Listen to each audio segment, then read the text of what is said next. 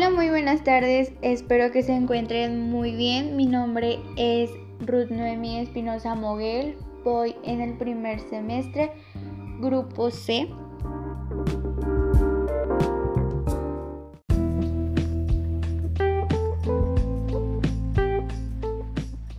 Y el día de hoy hablaremos sobre un tema muy importante, el cual es el presente progresivo.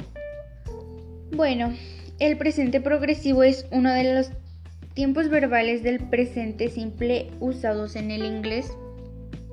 El presente progresivo, present continuous tense, se forma escribiendo el verbo to be que corresponde a cada sujeto y el verbo principal con la terminación ing.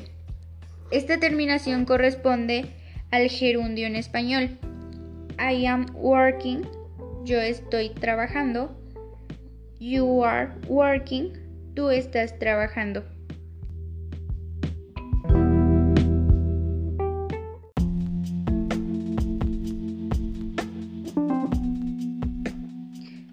Y ahora les daré unos ejemplos para que ustedes se vayan dando cuenta en qué partes de las oraciones se encuentra la terminación ing. Estos ejemplos serían we are going. La terminación ing se encuentra en going. On vacation next week.